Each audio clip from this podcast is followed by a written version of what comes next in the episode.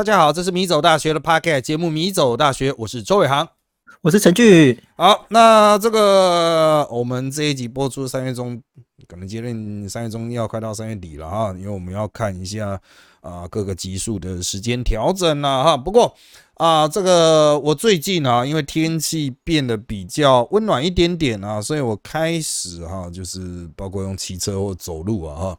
啊，去录影啊！那如果我要去录影的话，主要都是去内湖园区了哈，就是我们俗称的园区，它其实非常大一条哈，就整个旧的捷湾曲直区的，呃，应该算是呃基隆河右岸嘛哈，其实都算是我们广义的园区啊。那这个园区的范围非常大，它的人口却不是非常的均匀啊。那大家比较耳熟能详，应该就是这边的超级塞车。啊，就是主要是在港前路那附近啊。那港前路那边为什么会这么塞呢？哈，就跟这个软体业哈，或是媒体业大量集中在那边啊，去那边上班的人数非常的多啊。那这个问题我们在我的直播也以前也讲过好多次，聊过好多次了哈。不过呃，我最近哈，因为也不是最近了哈，已经录了大概快半年吧，就是我会去录年代向前看。年代向前看，它是在比较偏南边的这个园区，就是高速公路以南的园区啊。正确来讲，就是我们俗称的大卖场区的哦，另外一边哦。大卖场区比较靠西边啊，就高速公路以南靠西。那我们是在这个高速公路以南靠比较东边一点啊。那这一块区域哈，其实它还是保持这个。最原始的设计就是最早期哈，就是马英九把整个巨大的工业区块的都宣布要把它改成内湖的软体园区了哈。那在这个操作的过程中呢，就大幅提升了这一边的包括这个容积率啦，还有这种。啊，就这种工作的，就可能进来工作的人的数量，哈，就是大幅推高，也就造成内湖交通崩溃。可是啊，在我们录影就三例后面啊，正确来讲就是啊，三立对面是 IKEA 啊，啊，就是隔的旧中路是 IKEA 啊。那在三立后面那一整区呢，其实就是很多的科技公司，可是人都很少哎，仓储业者、科技公司、设计公司啊等等的哈，人都非常的少，网络公司啊。啊，它少到什么程度呢？路边有时候都还会有停车位的程度哦，就是你可能很难想象，在内湖交通这么崩溃的地方，就是还有那种也不能讲世外桃源啊，就是有有点蛮荒的地方，是不到有人耕田。哎，还有没有人耕田？我不太确定哎。哦，但是就是低度开发啊，所以哦，如果平常在内湖园区塞得很崩溃的人哈，那可能是塞在高速公路的北边啊，对南边这一边，它就是一个。就是真的很工业区风情这样子，就是偶尔会有几个可能是货柜来，只是偶尔，绝大多数它都是路都是空的，然后红绿灯也都是闪黄灯，或者根本就没有红绿灯啊，就大家就很悠游自在在那边闲晃。那有些人会觉得说，干这样太低度利用了吧？要不要把它拉高哦？就是把它的那种使用的人数什么拉高？可是它现在就拉不高啊，因为这边的交通已经崩溃了哦，交通已经崩溃。可是哈。在原来的这个民生系子线的规划，如果我印象没错的话，它是有进入这一区的呢。啊，它是有进入这一区。我在想说，如果当时这个捷运如果不改线，真的这样拉进来的话，嗯，这边可能还是要去调一下它的那种土地使用分区啊，调一下它的容积率，因为人真的太少了啊。不要讲说是捷运进来这一区，连公车应该都没什么人搭。哦，公车没什么，大众运输会被利用到的，嗯，好像只有 U bike，哦，好像只有 U bike，就大家可能会从这边骑 U bike 骑过河，呃，去河的另外一边，就基隆河的左岸，哦，去搭捷运这样子哈。那在这一区就会有很多想象，就是说，哎，啊，这个开个公司啊，说不定可以开这边啊，也很吓怕。我有学长真的就是开在这边哦。啊，他的公司就是开在这一边，那他是觉得说很赞哦，就是价格没有很低，然后很大，因为它是厂啊，它是个那个，就是它还是园区嘛，所以它是工厂的格局啊，哦，就是房子盖起来都是挑高挑很高啊，啊，还可以摆很大的机器啊，这样子哦，就是大家很难想象，就是真的马英九把它大刀一一笔改过，就让它变得有点满头问号。像我们录影的这一个是在啊，比如说年代。啊呃，我虽然我刚刚讲年代向前看啊，但它是一电视的了哈。那年代电视台它是在瑞光瑞湖，啊，瑞光瑞湖，那你这个外地人不知道在哪里呢？你可以自己 Google 瑞光瑞湖街口。啊，就是年代电视啊，那它有很多栋了哈。那从我们其中一栋录影的这个呃录，就是这个叫棚啊，就摄影棚，看出去可以看到高科技公司，诶，也就是说还有高科技公司也设在里面。因为我那天我们在那个窗外窗边闲聊说，我说奇怪，后面那一栋怎么有那么大烟囱啊？哦，就是排烟排烟设施这样子，超好大几管这样，然后人家说啊，那个还是某某科技公司这样子啊，哦，我想说靠，为什么还会设在这里面？他说啊，原来就是就是这种工业啊，只是后来我们变成这种软体业、媒体业这样子啊，哦，所以我觉得这真的就是一种选择上的那种。哦，到底什么样的产业适合在什么样的地方？它应该去占什么样的区位？然后有些人就讲啊，台北市都不要工业了，哦，所有工业往外移，哦，那那台北就不会有做工的人，哦，就不会有做工业的人哈，就是所谓这个工程师这一种了，不能讲人家做工的工人啊，虽然也是一种工人呐，啊，所以啊，这个真的是很难。台湾一直在朝土地使用分区。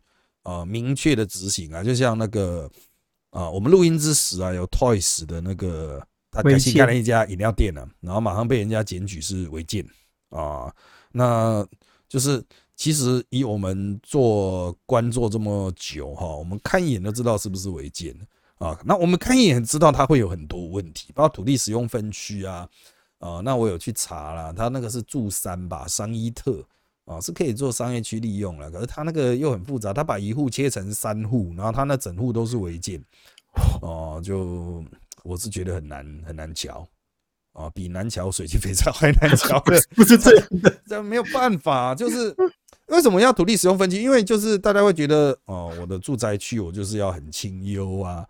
哦，商业区才会有一些机能活动，可是大家又希望这种出门就可以买的东西啊，买到我想买的东西，我不想买的东西，我就不要开在我家隔壁啊，那这就很难。那到底怎么去规划啊？就是公说公有理了，吵来吵去。可是很多区啊，像那个内湖，它就是以前它的设计就是啊轻工业啊，然后就是呃这个呃人少少的，可是后来马英九大笔，因为它变成园区，哇不得了。啊，每一栋楼都往上盖，因为工厂它不会往上盖太高啊，啊，那容积不用给太多，但是呃，这个商业区就会往上盖很高，啊，那搞到最后面就是这边的交通就爆炸。啊，所以真的很难，我是觉得这个问题真的很难。台湾人一直期待，我们希望可以搞得跟美国一样，搞得跟日本一样，哦，那。你真的去住一住，你觉得你喜欢那样子的状况吗？哦，这个美国和日本又不太一样哦。日本有以大众运输为主的，也有以开车为主的哟。呃，日本以开车为主的地区会很像美国呢。哦，我虽然没有去过美国啦，但我都是去亚洲系的哈国家，但是呃。他就是开车开开开开开到一个整块的商业区，有很多停车场，这样就我们一般俗称的大卖场区这样子。啊，就有很多店家集结啊，就是有大型的大卖场啊，家电的卖场，Costco 这样子，然后再来一些寿司郎啊之类的回转寿司啊、拉面店啊几家就会开在那种地方，唐吉诃德这样，你开车就可以一次完成很多的消费，可以吃可以买这样子，然后再开车回家，然后这是在日本比较。没有呃大众运输的地方，可是在台湾你适合设这种地方吗？设这种呃商业区吗？我觉得在一些乡下地方是有可能的。可是我们反而不是设在乡下地方，诶，我们这一种商业区都是设在比如说内湖这样的区，或者是像青浦哦，就是桃园青浦，或者是像林口这样子的地方。可是，在那种地方。它那种大卖场旁边又会有住宅区，而且都是很高楼层的住宅区。对啊，就有点荒谬啊！哈，就是别人会想办法把这种大卖场往郊区扔，然后你开车过去。可是台湾就是啊，我要很近，在大卖场旁边，呃，我要有交通重大交通节点啊，那逻辑就不太对。人家本来就是要开车去的地方啊，你开车塞车啊，大大众运输工具又大家会觉得说啊，这样又没有寸土寸金的感觉啊，为什么有那么多闲置空间？那么设停车场，这真的是，嗯，就台湾是铁路派啊，我们铁交通建设有铁道派啊，交通建设也有公路派。那国外就是铁路派搞铁路的一区这样子搞好，然后公路派搞一区搞好，台湾就是两派大混战，最后面出来都是干这到底什么东西啊？所以就会出现像我刚才讲嘛，内湖这个。高速公路以南，就中路以东的这一区哈，就低度利用，可是将来可能会有捷运经过，哦，嗯，逻辑到底是什么呢？啊，这这就是台湾人的很多思维上面的一个盲点吧。学长说到那个内湖园区，我想到的是我们家住的地方，就我们家其实我们真的还。我觉得我到长大以后才发现，我我爸跟我们家人还蛮有投资的眼光。我昨天上课才有讲到，就是那个我阿妈那时候是在台南卖衣服，然后有一天就是因为我爸是考上那个台北的特考，然后就是原本是住在板桥，然后板桥现现那个后来的那边地段发，然后可是我阿妈那时候买的地方是。可能非常便宜哦，那便宜的程度，就我讲的时候，学生会觉得不可思议。我阿妈带了一百万的现金，然后买了两间那个国宅，是中土国宅，就是那个三张犁那边的。然后三张犁哪边？嗯，中投国宅啊，就是我不知道学长知不知道灿坤那个信义路跟那个那个光复南路交口那边。信义路光跟光复南路交叉口。对，中途国仔是哦，他那个叫中途国仔哦，中途中途哦，你讲中途，我听成中途就知道哦，请继续，请继续，哎，对。对，我就想说是中途之家吗？原来是中途啊，中途我知道啊，嗯，好，继续继续，对，一栋五十万，我觉得非常划算，而且我阿妈买的是一楼的地段，然后。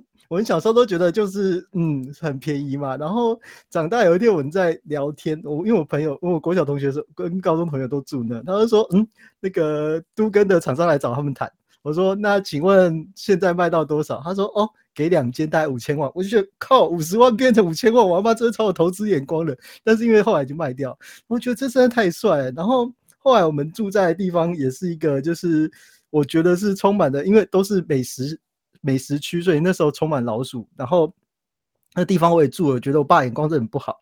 可是那地方后来也开发了，变成小巨蛋。然后我就觉得，哇塞，连这边都变成小巨蛋，就是你们到底是什么样的眼光？买什么赚什么，然后又在最亏的时候卖掉。所以就是我后来我自己住啊，我是住在那个环状线附近。然后我那时候也觉得，因为我们那边一开始大概两百万。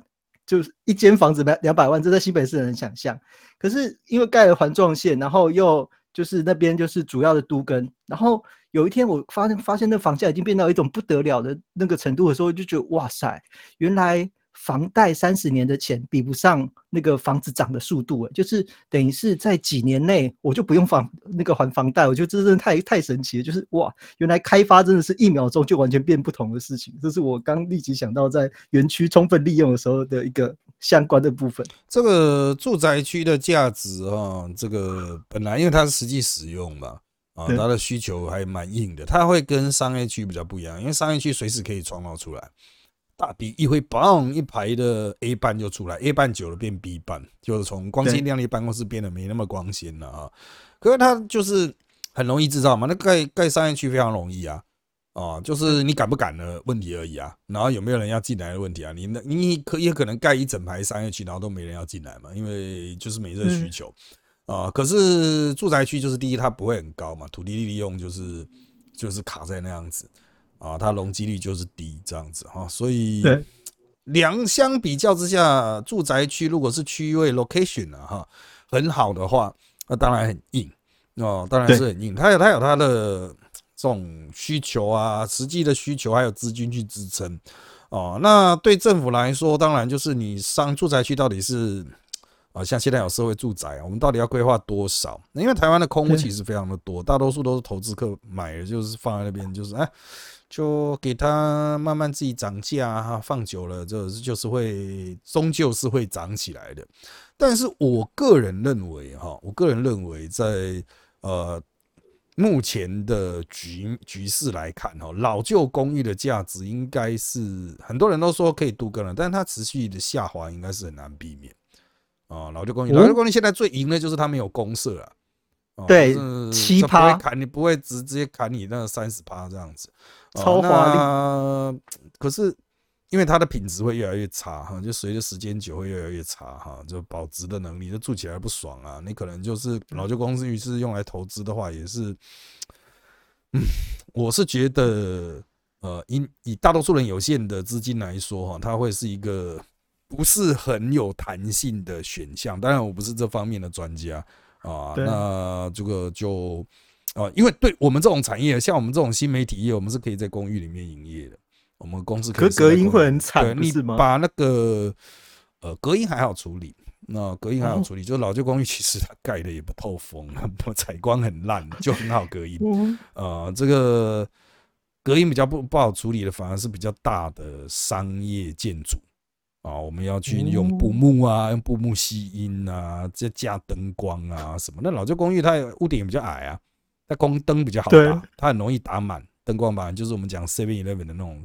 那啊，那个多放几个灯架就可以了啊，就可以达到无影这样。回归这个都市规划的现实面，台湾的都市哈，基本上就是你要说早期的规划，后期有一些道理，可是后来盖满之后就已经是没救了啊，就是大量的住商混合了哦。那当然生活机能会有，但是环境污染啊、噪音互相干扰啊，就住宅区应该有住宅区的特性啊。啊，可是住商混合的话，就会有饮食连接的问题啊，停车的问题啊，哈。那当然住商分离，你就会有移动的问题了。住住住宅区移动到商业区，移动到工业区工作，你所依赖的交通运输工具是什么？全台湾就只有台北做得好而已，大众运输。其他地方新北也不算吗？嗯，新北大众运输也不好，不然大家干嘛要骑摩托车？哦，就是包括捷运的班次、捷运的密集程度都远不如台北市，就远远不如啦。只能说，我个人认为，大概三环三线盖完，还要再多盖四到五条，才有办法补到像台北市这样的程度啊。因为台北市原来理想是每条大路下面都要有捷运的。哦，这太急了，它都非常的密，就是它会把外面人不断引导到市区啊。后来发现说靠腰这样不行啊，市区会爆炸，所以才才把它做某种程度的那种疏散吧。哦，就是不要全部挤在这边，然后尽量往新北市区疏散。那以前的思维，民国七十年代的思维跟一百年的思维是不一样的。呃，民国七十年代还是说大家尽量台北市工作需要嘛，住在新北，那个时候叫台北县。哦，住在台北县来台北市工作这样子，那后来发现说这样不行，哦，所以就是台北市会有一些生活技能，有一些工作技能，那新北呢也会有一些生活技能，有一些工作技能，大家都在家附近工作就好，去区隔出一个商业区、工业区，还有住宅区就在临近，然后就低污染这样子，污染了再往专业的工业区去丢，哦，不断去进行这样子的向外推的过程。那像现在台呃新。北在新庄五谷泰山，诶，有到五谷吗？新庄泰山所推的温仔郡啊计划啊，就把福大全部都附近全部都拆掉那个计划，它就是一个持续的外推的过程啊，再把原来福大附近的工业区全部推平哦，然后去弄成类似像现在新庄复都新的这样子的机制啊，那不是很贵吗？那当然了，就是你要看资金能不能去把它推升，因为它的供给实在太大了。新庄、复都、新都已经快卖不掉了啊！那其他地方要怎么卖，真的是，它那个一推很大一区啊。那大家有资金压力的状况下，就是也许会赶快盖的，想要变现，按量这么大，有没有这么多充裕的资金去把它买下来，会是个很大的问号。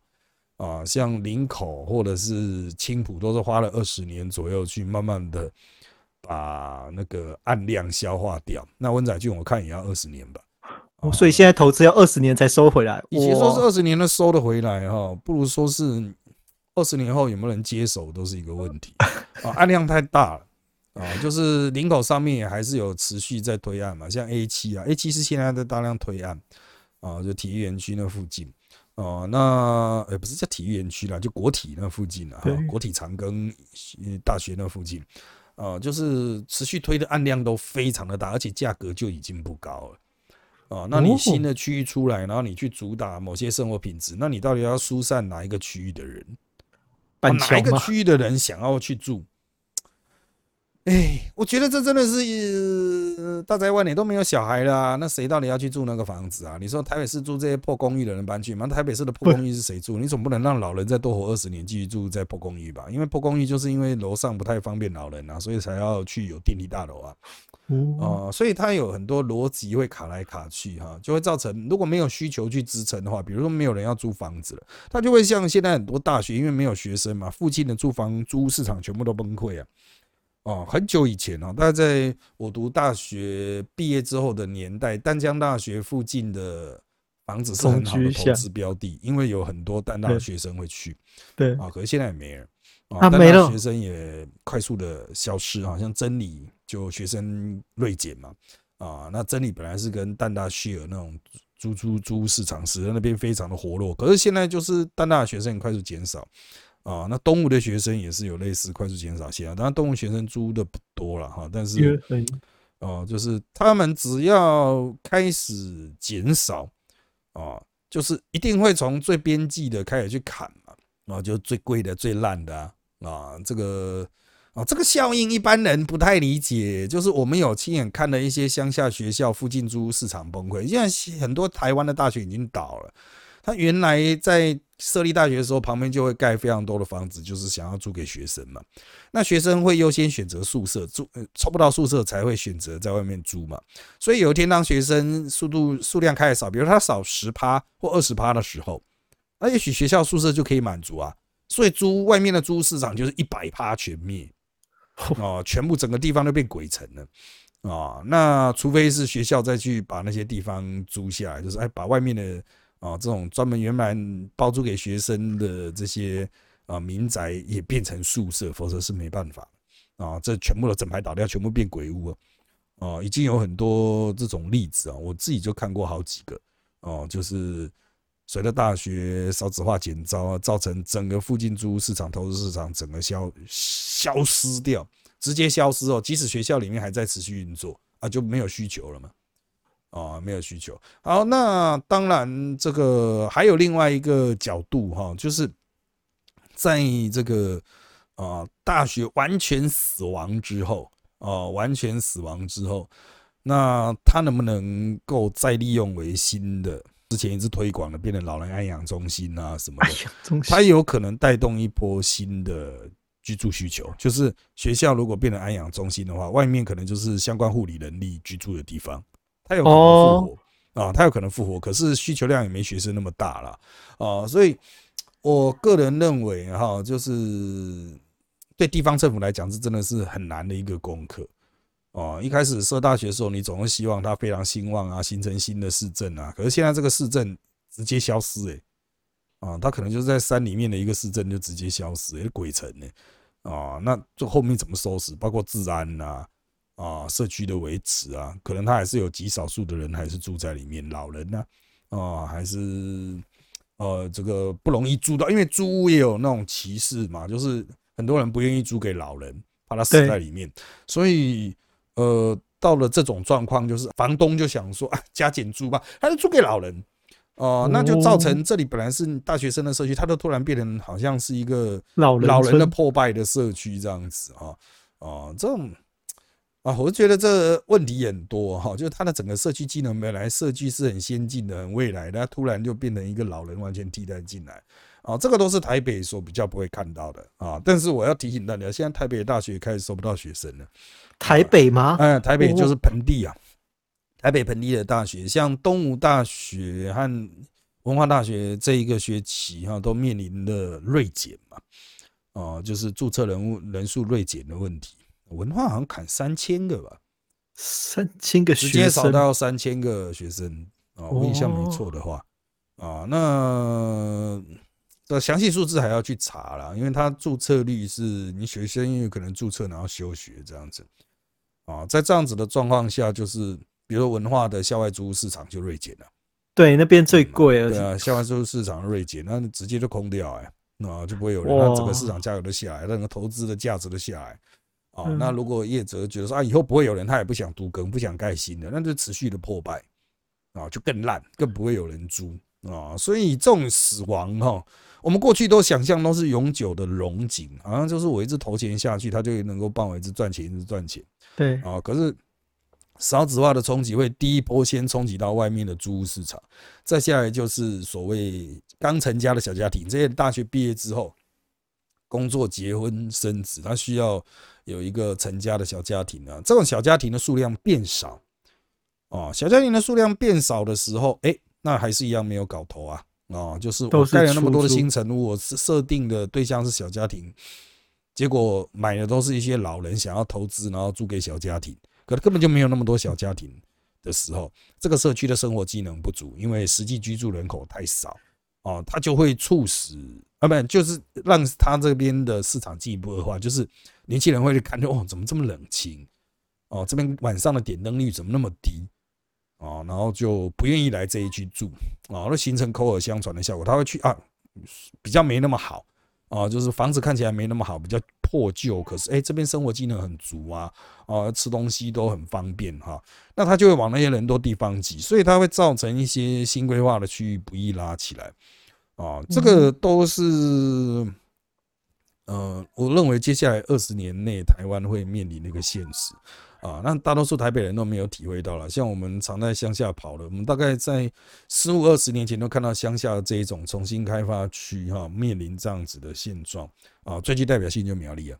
对啊，啊，苗栗为什么要破产，就是因为这个原因啊。很多人以为是苗栗县长乱花钱了，你要想到他到底多能花，实际上土地重划，他们想做操作就是这种炼金术。我土地重划之后啊，把土地征收啊画一画，然后再卖出去啊，发大财嘛。但实际上，他画完的时候，就碰到苗栗根本没人要来住啊，啊，要住的人没那么多。虽然竹科确实扩张到苗栗了，可是没有这么多人呀住。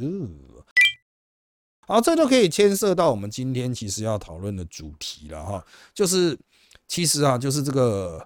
哦，它是一个很小的新闻，就是松屋啊，哈，那个牛洞 Q 东亚啊，牛东店啊，那中文的什么？牛蛋店啊，反正就是卖牛肉盖饭的啊。对啊，牛洞，它的智山店啊，周一到周五只开中午跟晚餐时段各四小时哦，很很很炫酷炫嘛，中午跟晚餐时段各四小时哦，然后六日公休。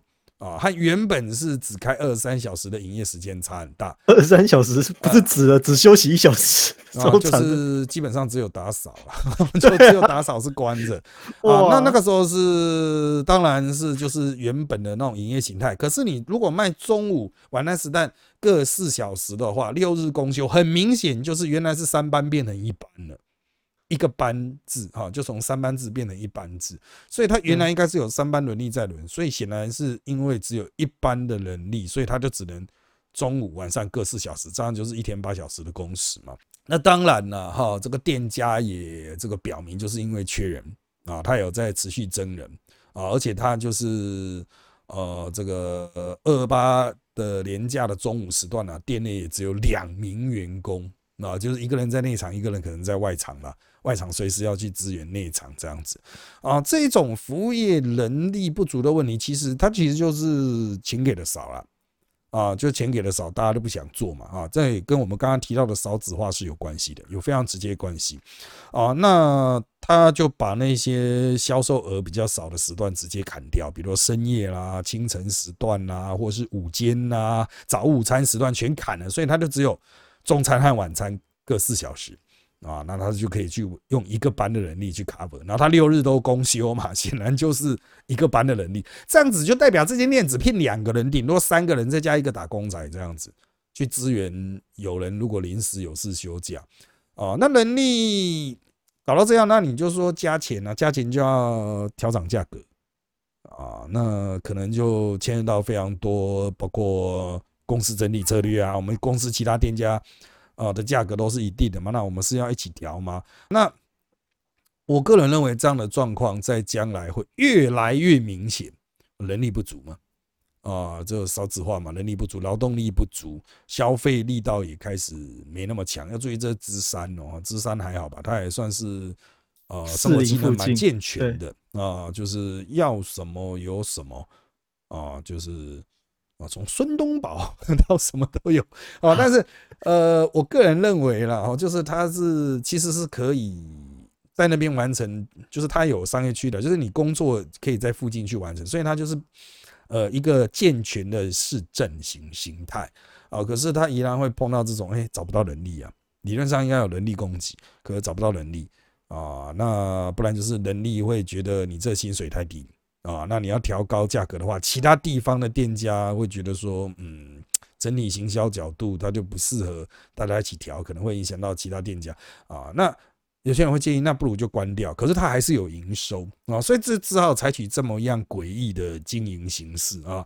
好，那在将来哈，我认为这种状况会越来越常见。其实这种店家这种经营形态在日本已经非常常见了，韩国也是哦。哦，那台湾就是，嗯，我算是呃稍微就是这个是坏的现象啊。我们只能说，我们台湾比日韩要慢一点发生啊。那我们也是比他慢一点走下坡这样子。那我们可以去参考他们的经验去修改哦。那日本的方法其实就聘老人了啊。日本的方法就聘老，韩国我记得也是聘老人。啊，那台湾愿不愿意聘老人呢？我觉得台湾人还跨不过那种门槛呢。哦，他是觉得说，像这种店，我就是要骗年轻的工读生啊，有活力的哦，就可能不适合聘那种六七十岁哦，退休之后再就业的那一种哦。可是我觉得这种需求迟早会起来哦，就是有些店家哈，你这只有两个人，那服务真的很慢，然后真的让人气堵了。像我觉得最具代表性就花月兰了。哦，我在台湾吃每一家花月人都有同样的感慨，就是他妈的，这能力真的太不够了，你干脆就不要卖这么多位置。好少听到有人去吃花月兰哦。哦，超这超这边就是超级排耶，就是也不是说他生意很好，有时候有空位，可是他就出不了餐，人太少，人力啊，人力太少。哦，就是我觉得他的人力规划有很大的问题。呃，因为我们做，我虽然不是什么多厉害的。商业经营高手，可是我一眼就看出来他的整个连调度大有问题。他不是说什么哎，我今天做拉面的哦，我们要那个哦什么精致料，不是顽固哈，拉面师傅的顽固啊，顽固个头啦，那么你根本就是整个生产流程是乱的 哦。他就是有时候有人在那边呃接待嘛，啊会有接待代位啊什么，那他又坚持是要代位置的，那就要消耗一个人力。啊，点餐什么的，送餐什么又都是同一个人力，啊，忙不过来，只有一个人在带，比如说四十到五十个位置，哦，这么多，一个人在那边带，一个人在那边送餐，然后里面三四个人在那边煮煮煮，那有时候一个会出来支援送餐，可是外面的代位还要收，啊，还要结账，就很乱哦，整个流程是乱的，我觉得干这个公司大概中安小啊，可是。台湾很多这种大型连锁，其实它都是贴牌的，就是日本的企业，然后贴成台湾的牌啊，然后用的整个管理思维还是很台台湾的，对对啊。那即使有一些什么高科技手机点餐什么，我觉得那干的都不是重点，它根本没办法帮你人力省多少。重点是你的这个生产流程到底有没有监管的人下来看哦，没有的话，你就是即使你有年轻能力，你也是在浪费啊。哦，与其这样子，你看你是不是不要那么多的座位？你不要卖那么多的餐，因为根本就没办法啊，硬硬的啊，变成 overcooked 的，变成游戏 overcooked，对啊，好潮哦，对啊，就是他妈的说里面的菜匆匆忙忙，外面收菜匆匆忙忙，那然后收东西又收的不确实，呃，就没办法再清出桌子让新的客人进来，外面等餐的，外面排队要结账的又全部都动线打结。超级有画面哦！这个我们前一集才在呃，这种结账啊、很乱啊等等的哈，就是要要那个呃，首先要有统编，要有什么什么啊，这个载具、载具啊、会员啊，还有什么参加活动啊、靠背啊，超烦的。对啊，真的。真的会崩溃啊！好，但是不管怎么样了哈，我们还是这个希望在人力哈这个陷入瓶颈的状况下，大家还是能够维持一定的服务品质了哈。所以还是强烈建议啦，你没有年轻人你就雇老人呐，你店家那边坚持什么？日本都已经是一堆老人在那边，Q 东八十几岁吧，麦当劳的那个有一张照片是八十几岁老人家还是九十岁？还在当麦当劳员工，很有名。那日本本来就是七十几岁以上还在劳动的还是很多啊。哦啊，就是如果他持续劳动的话，身体其实你不也没有不见得会多辛苦嘛。对啊，这也没多辛苦的问题，反正就是能力不足，你就聘一些老人不？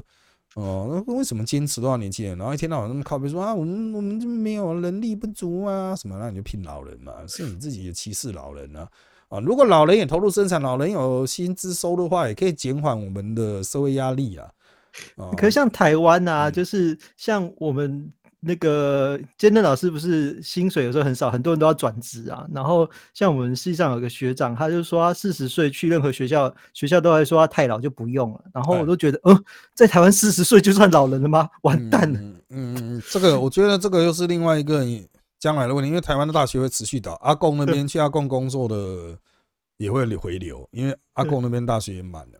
对啊，所以嗯，我认为这个问题其实社会上已经有在关注了哈，可是它本质是没办法解决的，就是大学已经塞不进更多的老师，你势必要去外面找工作哦，但是这些人又不希望去外面找其他类型的工作。还希望在自己专长的领域里面打转的话，哎，我觉得很难呐。讲白了，就是政府要辅导，也不知道辅导你去哪里呀。啊，就是 政府想管你，想用很左派的方法去搞，也没有办法。所以我建议就是能创业就创业吧，能做不同行业就做不同行业啊。就是你在学校，如果那么热爱学校，你就看你要不要在学校卖什么东西，卖 怎么可以卖个三明治啊？先。啊，这个另另起炉灶，利用人脉啊，哈，叫西上定，稳定的定这样子。哎，真的有哎，我们以前那个公民课本是我们的，我硕士班的学长就差一届，我就哦，结论是来卖公民课本吗？他去对啊，就是什么产业，我是觉得哦都可以做啦啊，但是你要政府解决是不可能的，因为政府现在都光是收拾硬体就很困扰了啊。我们刚才前面讲的房子都还硬体问题。哦，收拾基础建设过度投资啊啊，腐朽老旧啊，社区崩毁啊，那个都已经那个要好几亿下去了，都已经收拾不完了。那你就这种一般的那种摩擦劳动的呃劳动力的不均啊，我就讲白一点，那么多学商的人。哦，台湾培养出那么多气管的人，为什么一个拉面店的生产流程都会乱成这样？没人管。那请问气管系他是啥？他三小读什么东西呀？啊，那我们有做生意经验，立刻就知道干那不行啊！你们这店没有经理，已经不是说叫你经理出来，叫你店长出来，你这店根本没有店长啊。对啊，就是毫无管理能力的人在这边乱，而且他不是说这间店，是每一间店都有类似现象。我在这附近吃过的每一家花艺兰都有同样的问题，造成就是他的位置升了一大堆，他框了一大堆位置，然后店员就只能跟你讲，很抱歉，我们要十五到二十分钟才能出餐，你确定要等吗？对，这个我觉得这个就是。